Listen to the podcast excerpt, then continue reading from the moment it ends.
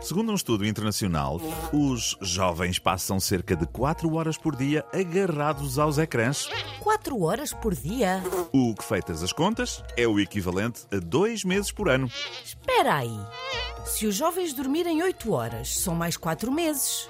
Ou seja, entre os ecrãs e a cama vai-se metade do ano. É dramático. É lá agora dramático. Ainda sobram 6 meses para os jovens se aborrecerem.